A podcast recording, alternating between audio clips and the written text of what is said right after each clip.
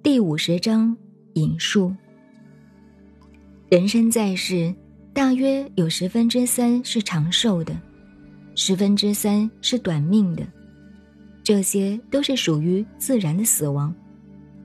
另有十分之三的人，本来可以活得长久，但是贪厌好德，伤残身体，而自己糟蹋了生命。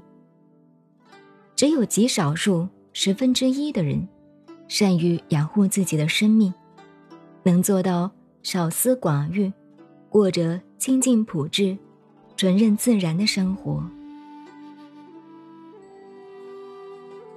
您好，我是静静找恩，微信公众号 FM 幺八八四八，谢谢您的收听，再见。